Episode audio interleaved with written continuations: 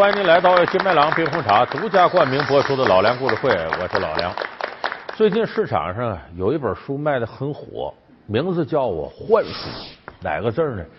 就是宦官的宦，就告诉你怎么当官。哎，这是封建时候留下的一本书，但是现在很多官场的人挺爱看这个，认为有道理。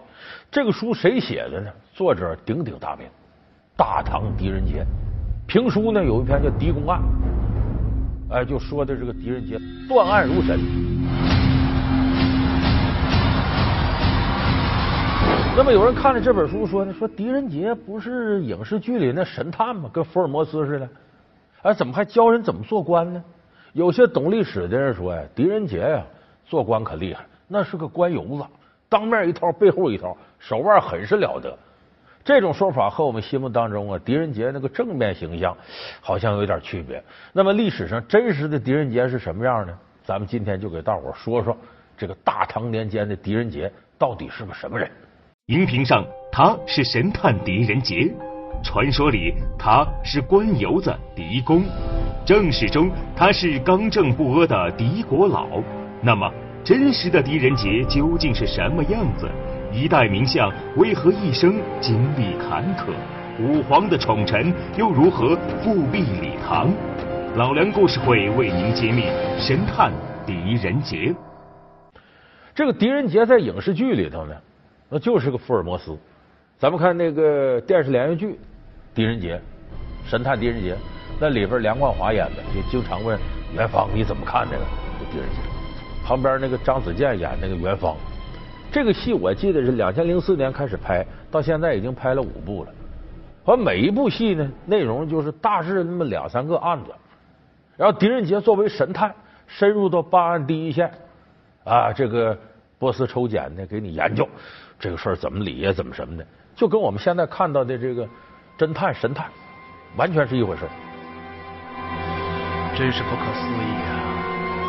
就现场的情状来看，三名死者真的是被人当场踢成白骨啊！大人，卑职也是这样。那么说，狄仁杰是不是神探呢？不是神探，他是什么呢？搁现在的话来说，狄仁杰是法官。他是生活在呢唐高宗李治和武则天这个年代的官员。他当年当过什么官呢？起家时候叫并州都督府法曹。什么概念？就是一个地方的小法官，后来当到大理寺丞侍御史。大理寺丞是什么呢？相当于咱们现在最高人民法院的法官。咱看徐克拍的片子，呃，《大唐狄仁杰之神都龙王》《狄仁杰之通天帝国》，都是讲他们办的。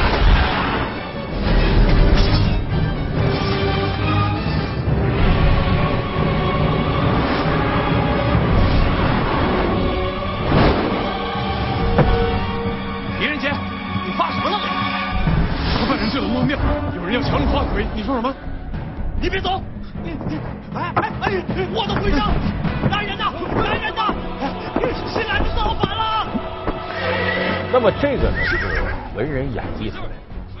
狄仁杰断案如神，是指他审案的能耐，不是他破案的能耐。这个历史史书有明确的记载，说狄仁杰有一年当大理寺丞的时候，断过多少案子？一年断了一万七千八百起案子，没有一例喊冤的。就断完了，没有击鼓鸣冤，冤枉啊！我这上诉啊，二审呐，再什么没有这个，就是一审拉倒了，没有喊冤，就说明狄仁杰一个很公正，第二个效率很高，第三个法律知识得相当完备，就可以搁今天说，他作为这样一个大法官，他也一定是法律方面的专家。当然，作为大理寺丞、最高人民法院的法官，有些案子很难断，有些别的法官根本都不敢接的，他敢。咱今天举个例子，什么案子呢？这个案子的原告和被告都不得了。被告是什么人呢？被告是皇家禁军，叫左威卫大将军全善才。这人在当时挺有名，武将里很有名，皇家禁军的大将军。那么原告是谁呢？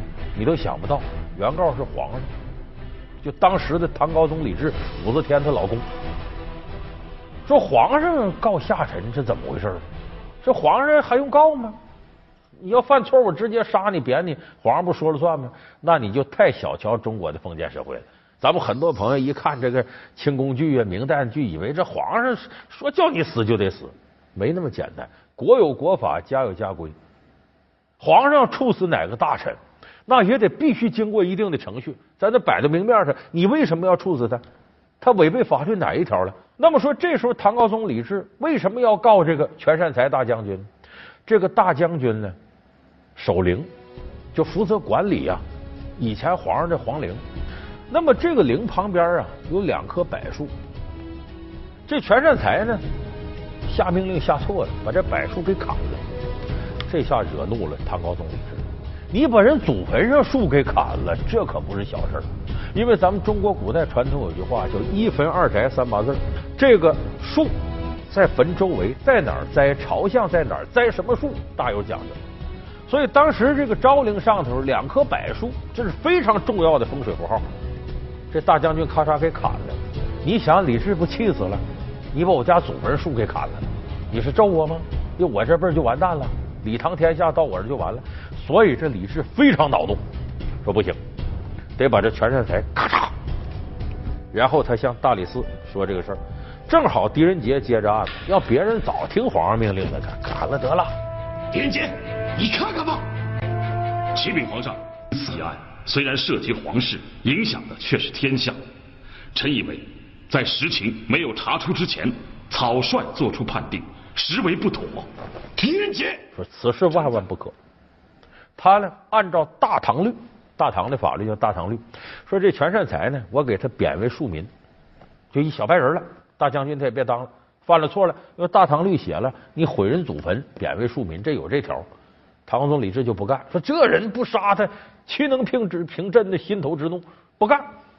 这时候呢，狄仁杰苦口婆心说：“皇上啊，你得接受这事实，他这罪你是觉得难接受，可你想想，大唐律里写着呢。”他这个罪就是贬为庶民的罪，你这一来气把他杀了，那老百姓一看这大唐律岂不如同儿戏？没用了，我们还遵守他干嘛呀？反正你皇上一人说了算吧？啊，你这批示就代替审判了，你这讲话就代替法律了，这是人治大于法治啊！那我们还遵守大唐律干嘛了？这大唐律不是儿戏吗？你这样的话，老百姓都不遵守大唐律，天下大乱，你这统治怎么维持？这一劝。唐高宗李治呢，这火消息一琢磨，可也是啊。行了，行了，就按你这来吧，把他贬到岭南，就现在秦岭以南，说白了就上广东那边待着去，等于发配到那儿去了。这人就没杀，而且这个唐高宗李治回头对史官，就记录皇上言行的这史官说：“把这事儿给我记下来啊。”他为什么把这记下来？说你看我这皇帝当的从善如流啊，人家说一说有道理，我就听，把我祖坟树都砍了，我都没弄死他。你看，李治也明白这个事儿会流芳千古。此为亢龙锏，寡人赐剑于你，盼你能够除恶务尽，成为护国之良心，天下之法称。纵论寡人、皇子，若有损社稷者，今亦可以此简见之。所以说，这个狄仁杰呢，他是一个坚决守住以法治国底线的好法官。就你皇上这么大权力，我也不能随意听你的，所以他在这方面呢，应该说比较耿直，尽心尽力的守住法律底线。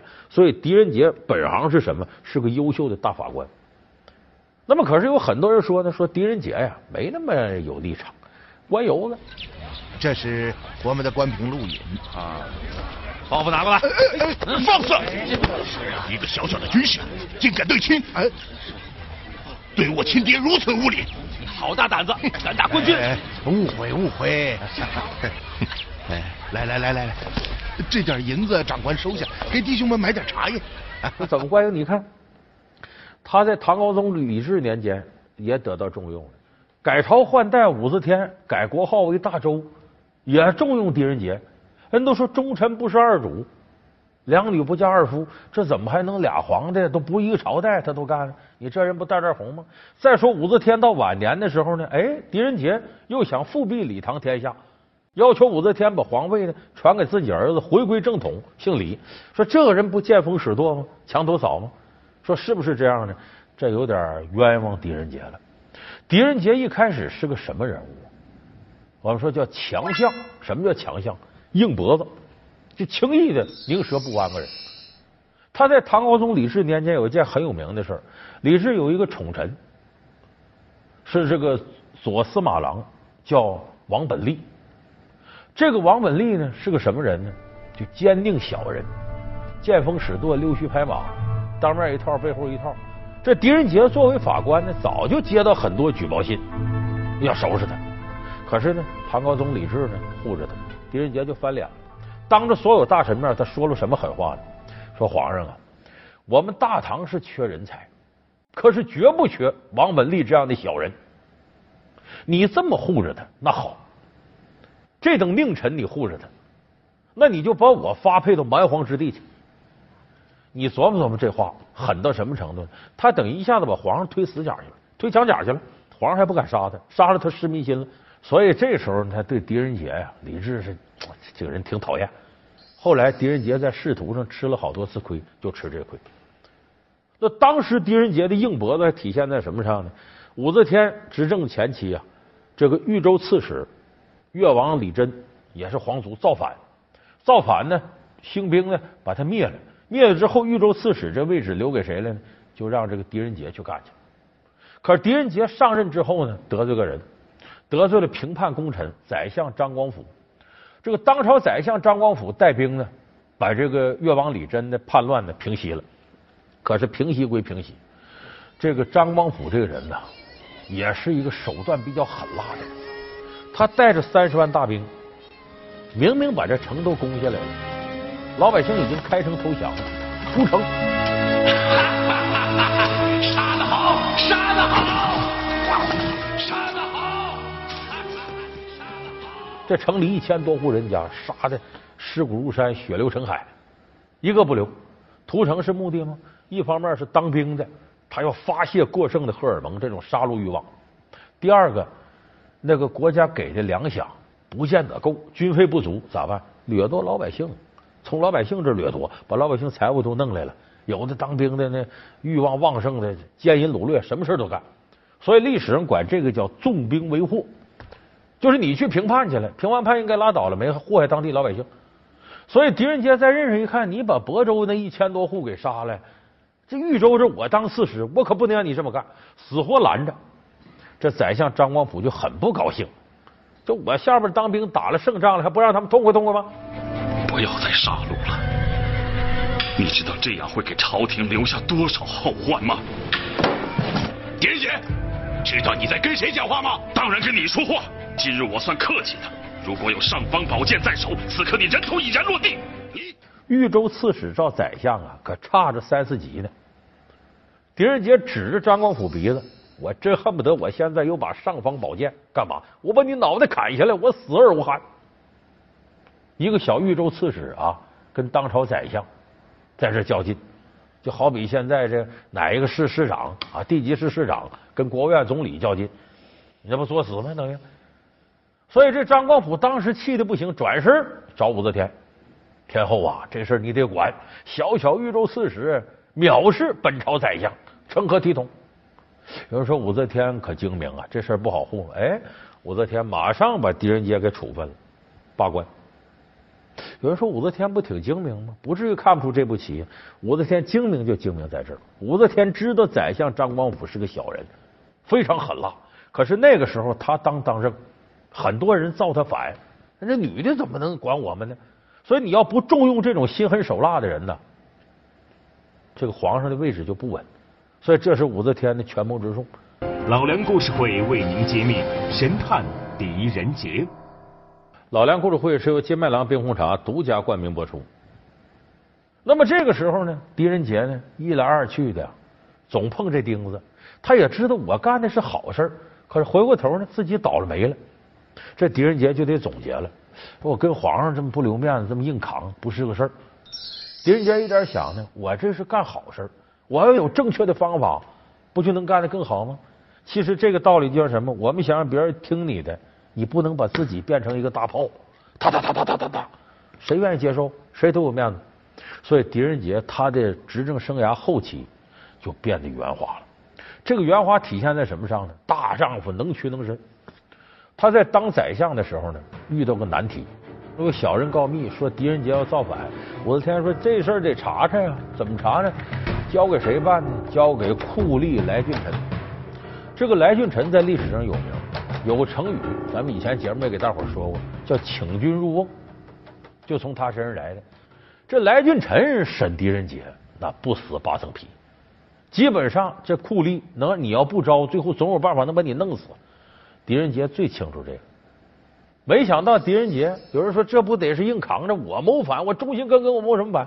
没想到狄仁杰马上招了，对对对，我谋反，我谋反，把来俊臣弄愣了啊！他以为得得得俩人得僵持一会儿呢，对对，我不反不反，来来来，赶紧纸拿上来，签字画押，我都等不及了。签上字了，画上押了。来俊臣啊，看来狄仁杰老早就听说过本官名声啊，他知道在我这过不去。你看招了吧，他洋洋得意。这大唐律有个特点，你是死罪吧？如果一审的时候你就招了，不判死刑，终生监禁呢，或者什么拷打这类的。狄仁杰为啥就知道硬扛着，这小子就得把我弄死。别说我六十一，我就二十一也扛不过去。所以我赶紧招，招完之后把他扔到天牢里头待着。这时候狄仁杰琢磨了，琢磨什么呢？他呀，把这个棉花上的布、被子上的抽下来。然后咬破指尖写血书，给武则天写血书，我冤枉。然后呢，卷吧卷吧的把它塞到自己棉袄里头，然后告诉狱卒：“你让我儿子来一趟，说干嘛？这大夏天这棉袄我用不了了，搁这里你说再长虫子什么的，让他拿回家。”这个时候，由于他招供了，来俊臣对他放松警惕了，说：“行吧，老头让让他儿子来吧。”这么着，狄仁杰他儿子狄光远来到大狱里头看他爸爸。他说：“棉袄拿回去啊！”眨眼，他儿子回家一琢磨，我爹轻易不眨巴眼睛，这是有事儿，把这棉袄就拆了，一下找到里边这血书了，赶紧通过别的渠道呈给武则天。武则天一看，哎呀，狄爱卿冤枉啊！要不能这样吗？赶紧把他放了吧，能屈能伸。武则天把他放了。武则天把狄仁杰由宰相贬为彭泽令。你们就是见不得女人掌权。可是社稷大业不能守旧，必须不断革新。革新是好事啊，但任何事无论多新，总有一天也会变旧，旧被新取代也就罢了。若连命都保不住，难免要造反。别说人，狗急了也要跳墙嘛。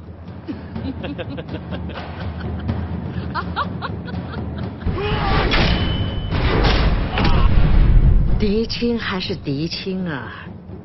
说话真不中听，所以你狄仁杰持这个态度，那对不起，哎，我不判你什么罪，但我也不能便宜了你，把你贬了吧。到后来契丹作乱，需要有人主持朝纲打仗去，重新启用狄仁杰，狄仁杰二次出任宰相，这时候都快七十了。这个时候武则天年事已高，七十多了已经，也涉及到一个立储，就太子立谁。这里头有拥武派、拥李派。问狄仁杰说：“狄阁老，你德高望重，你说说什么意见？”朕呐，梦见了一只鹦鹉断了一只翅膀，鹦鹉在空中打转，一只翅膀又断了，鹦鹉直直的摔了下来。陛下，这个“五”字就是陛下的姓啊，而梦中梦到的那只鹦鹉说的就是您啊。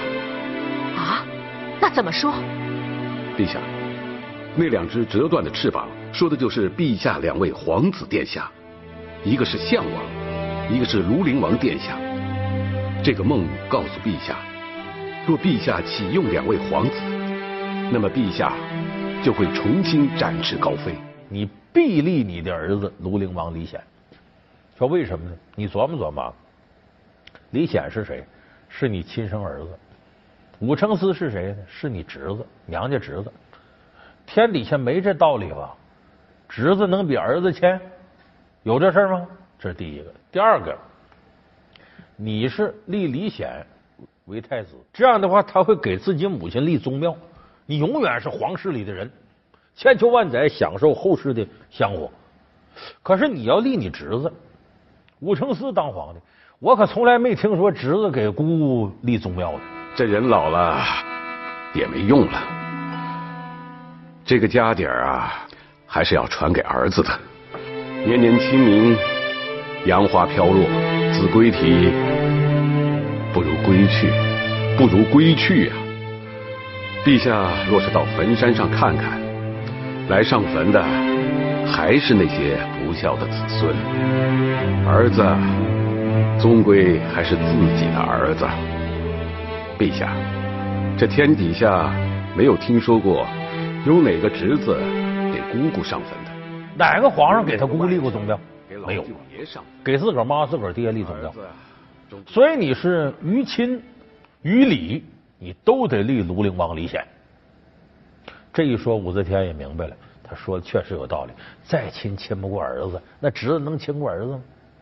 那中国讲究叫差一绳是一绳。你看这个过去古人死了，谁披麻戴孝？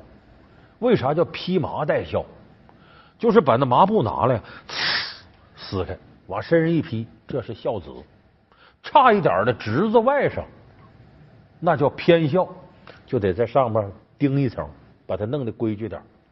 再往下，就服装上各不相同了。所以咱们有句话说：“咱俩有亲戚吗？”哎，八竿子打不着，都出了五福了。什么叫出五福？就是从人死了之后，服装上的不同，五种服装，哎，斩崔、缁崔等等等等。最低等就是披麻，到侄子这就差点，再往后更差，到女婿那更差，一层一层往下减，所以这叫出了五福了。就是你连这孝服都在这之外呢，那不算实在亲戚。所以这是出了五福的意思。所以你想，这侄子再亲，他照儿子差一手。所以武则天后来呢，立了这个庐陵王李显。后来呀，武则天执政的晚期的时候，这武承嗣准备动手的时候。